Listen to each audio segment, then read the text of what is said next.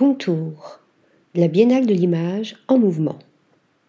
Donnant à voir divers formats et formes de l'image en mouvement, à la croisée des arts visuels et du film, la Biennale Contour fête cette année son dixième anniversaire. Une édition festive donc, dont le commissariat a été confié pour la première fois à des artistes via la plateforme de production et de distribution bruxelloise Auguste Hortz. La diversité et le dialogue sont les maîtres mots de ce nouveau rendez-vous sans thème déterminé, mais envisagé par les artistes curateurs Anouk Declerc, Hermann Hasselberg, Sven Augustinian, Manon de Boer et Férouz Gamam pour garantir un équilibre entre les générations, les genres et les perspectives.